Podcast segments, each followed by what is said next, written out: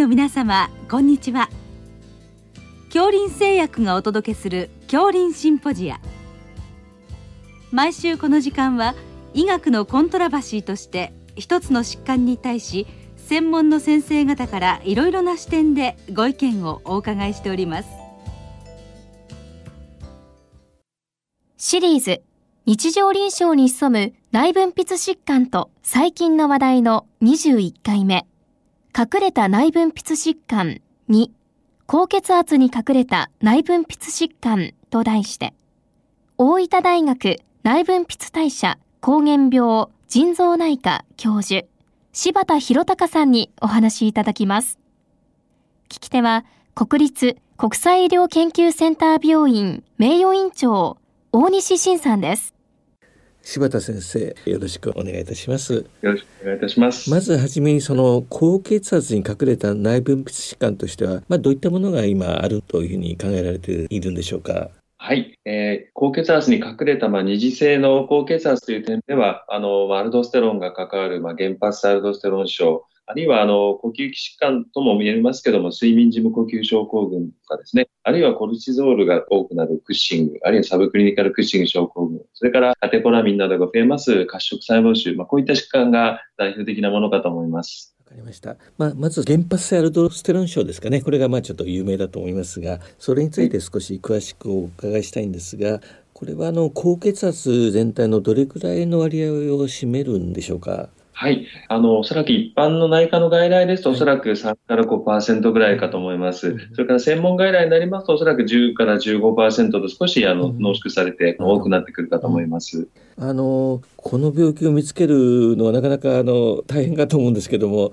先生はどのようにされてますか、はい、なかなか診察では難しい面もあるかと思いますけれども、はい、そうですね。おっしゃる通りで身体所見ではあのまず見つけられないと思います。ですのでできるだけ午前中のこのレニンアルドステロンのこの2項目の血液検査を積極的に行っていただくとですね、通常の本体性高血圧と思われるような方の中からでも、比較的あの見つかってくるんではないかと思います。じゃあ、あの、高血圧の方は、まあ一度はちょっと測定しておいた方がいいということでしょうか？そうですね。あの、高圧薬を多くの場合飲まれていると思いますので、はい、あの、薬剤の影響で、あの、なかなか検査をスキップされる場合が多いかもしれませんが、ねえー、あの、薬剤内服されててもですね、はい、あの、PA の患者さんですと、アルドステロン症の方ですと、意外とスクリーニングで見つかりますので、あの、一度もかかったことがない方、はい、ぜひかかっていただけるといいかなと思います。それでは、その、副腎の選手ですかね、選手とか家系性が知られていますが、まあ、そのあたりについて教えていただけますか？はい。あの、原発アルドステロン症の細かくはいろいろありますけど、大きくは2つタイプがございます。一つは、あの、一般にあの、変則性が多いとされてます、アルドステロン酸性選手、まあ、小さな選手ですね。まあ、小さいので CT に移らないこともありますけど、まあ、一足、変則性の場合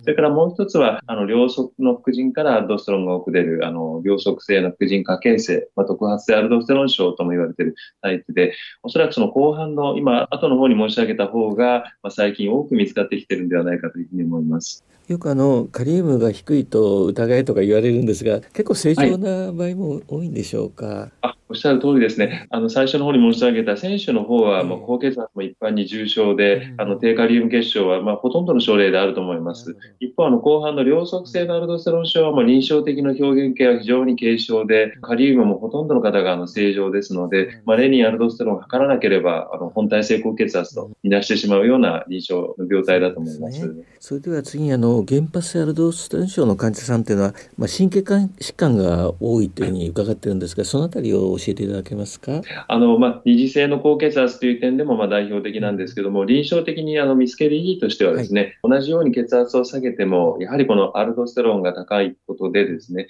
あの、脳卒中をはじめとして、あの、心房細動とかですね、心肥大とか、やっぱ心血管疾患、あの、心血管合併症が非常に多いというのが、あの、日本人でもちょうど4年前に発鉄研究で示されましたので、まあ、やはり、あの、一度は検査して見つける意義はですね、非常に大きいんではないかと思います。まあ、副腎のそのアルドステロン酸性選手が大体変則性が多いという話だったんですね。はい、そういう場合は、まあ、手術すれば、まあ、かなり良くなるっていうふうに考えられるんでしょうか？はい。変則性の場合は、あの、手術に持ち込めるとですね、まあ、アルドステロンは通常、あの、診断が正しければ、術後は正常になると思うんですが、高血圧自体はですね、まあ、改善する人も含めると、もうおそらく8割から9割になると思いますが、高圧薬を完全にあの中止できる方というと、大体その変則性の方の3分の1ぐらいで、おそらくそれまでの利病期間が長かったりとかですね、もうすでに動脈硬化の合併症が起きている方は、まあ、なかなかお薬なしまではいかないんですけども、でもまあかなり薬が大体1剤から2剤ぐらい減らすことができるということですので、やはり手術できるメリットはかなり大きいというふうに思います。一方その両側の副腎下形成の場合はまあ両側性ということで、はい、これはずっとあの薬物療法が生涯必要だということなんでしょうか？そうですね。両側性の場合は、あの、手術の対象になりませんので、両側性の方や、あるいは手術を希望されない方はもう皆さん全部薬物治療ということになります。で、その場合は、あの、今おっしゃる通りで、まあ、対症療法にはなるんですが、まあ、このミネラルコチコイド受容体、MR の拮抗薬、まあ、これがあの、ファーストチョイスで高圧薬として使っていくという、そういう薬物治療になると思います。それではその MR 拮抗薬について少し詳しく教えていただけますでしょうか。はい。あの、まもともとはあの、スピロノラクトン、エプレレノンといったステロイド構造を持った MR 拮抗薬、これが中心でした。まあ、近年になりまして、まあ、エサキセイレノンとかですね、はい、まあ、ごく最近は、このフィネレノンという、このステロイド構造を持たない非ステロイド型と言われている MR 拮抗薬で、まあ、日本では現在4種類のお薬が使える、そんな現状になっております。まあ、これは、あの、脳の、あの、添付文書のですね、近畿の情報とかが少し違ったりということがあるので、まあ、それに基づいて使い分けていくという形になるかと思います。なるほど。なかなかあの実地以下のレベルではなかなかその使い分けが難しい場合もあるかと思いますけれどもこういう場合はやはり専門の先生紹介した方がよろしいんですかね？えー、まあ、おそらくスピロノラクトはもうおそらく5、60年の歴史がありますし、はい、まあ、心不全に関してはかなりエビデンスがあると思うんですね。すねただ一方で、あの、MR 以外の受容体にも結合してしまうということで、まあ、内部的な副作用があるということがあります。ですので、まあ、そういう女性化乳房とか月経不順といった副作用が出なければ、薬価も安いですし、今でもおそらく非常に使いやすいお薬なんですが、やはりあの量を増やすと、どうしてもこの内分泌作用が出てきてしまいます。まあ、そういう点では、この非ステロイド構造を持った、最近出てきたこのエスタキセイレノン、イネレノン、この2剤は、あの、だいぶ改良されております。まあ、薬価はその分少し高くなっているかと思いますが、やっぱり一生涯使っていただくということを考えると、まあ、持続可能な治療という点では、最近の2剤というのは使いやすいと思います。それ素晴らしい、ね、一方、このフィネレノンはですね、臨床試験では、あの、設定された容量では、まあ、血圧があまり下がってないんですね。収縮血圧2から3回でした。ですので、一応、あの、保険適用も高血圧圧症は入っていませんで、まあ、2型糖尿病合併する、まあ、慢性腎臓病となってます。ですので、まあ、原発アルドステロン症の治療薬として使いたい場合は、まあ、糖尿病があったり、少し腎臓が悪くなっている場合は使えると思うんですが、あの、まだそういう合併がない場合は、あの、おそらく、あの、作成での、あるいはスピロンラクトン、エプレレのこの3つの薬剤から選択するという形になるかと思います。ね、ありがとうございます。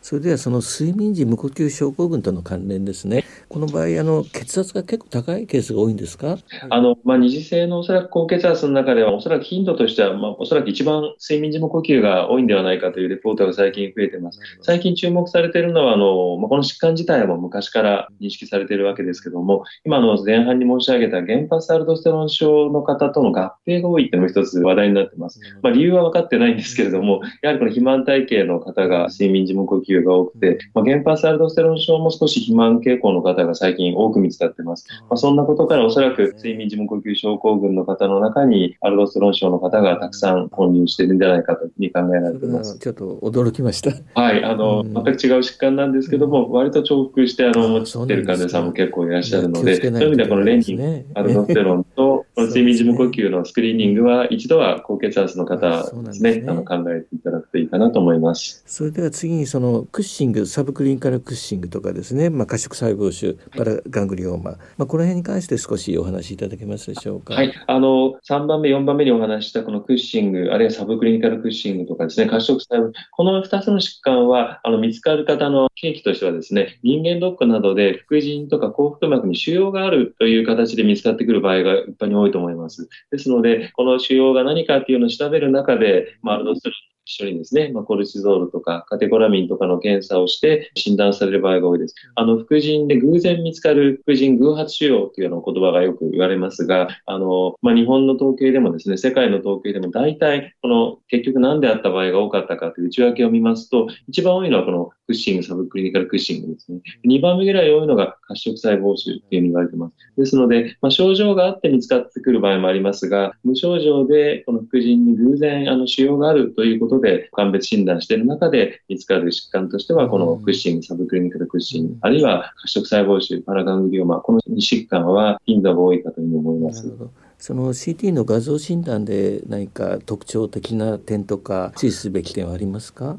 まあ、どちらもおそらく、あの、エコーではおそらく CT で見つかる場合が多いと思うんですが、CT の所見はこの2疾患非常に対照的でして、クッシングとかサブクリニカルクッシングはあの副腎皮質由来の仕様ですので、CT 値が低くて、肝臓とか脾臓より非常にあの低吸収、黒っぽく映るんですね。一方、褐色細胞腫の方はですね、非常に脂肪が少ない仕様でして、あまり黒く映ることはなくて、画像ではですね、しばしばあの、中にあの液体が溜まったあのシストのような、脳胞のような所見があったり、あるいは石灰化があったりといったことで見つかってくる場合が多いです。ただ、あの、非常に早期に見つかった場合は、あまりそういう画像の特徴がなくてですね、どちらかともなかなか見分けがつきにくい場合がありますので、やはりこの副腎とか幸福膜にちょっと何かわからない腫瘍のような主流を見た場合には、一応あの、特に血圧が高かった場合なんかはですね、ぜひこの2疾患を念頭に置いて判別診断して、まあ、主に専門医に紹介されてから調べる場合が多いかとは思いますが、あの、念頭に置くあの、2つの頻度の高い疾患だというふうに思います。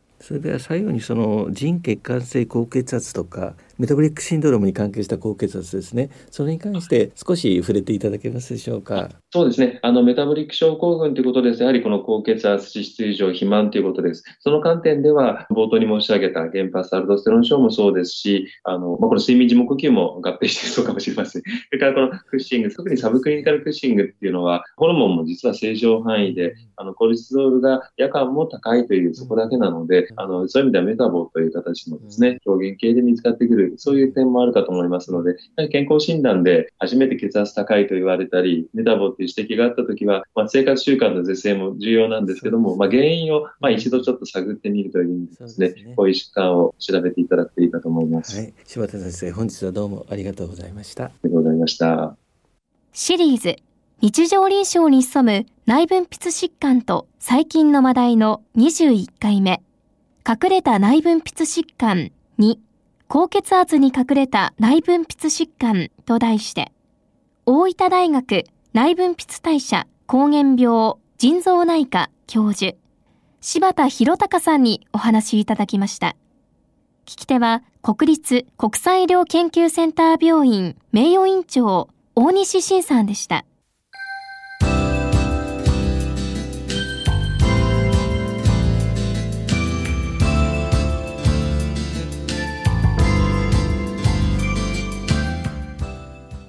れでは恐林製薬がお送りしました恐林シンポジア。来週をどうぞお楽しみに。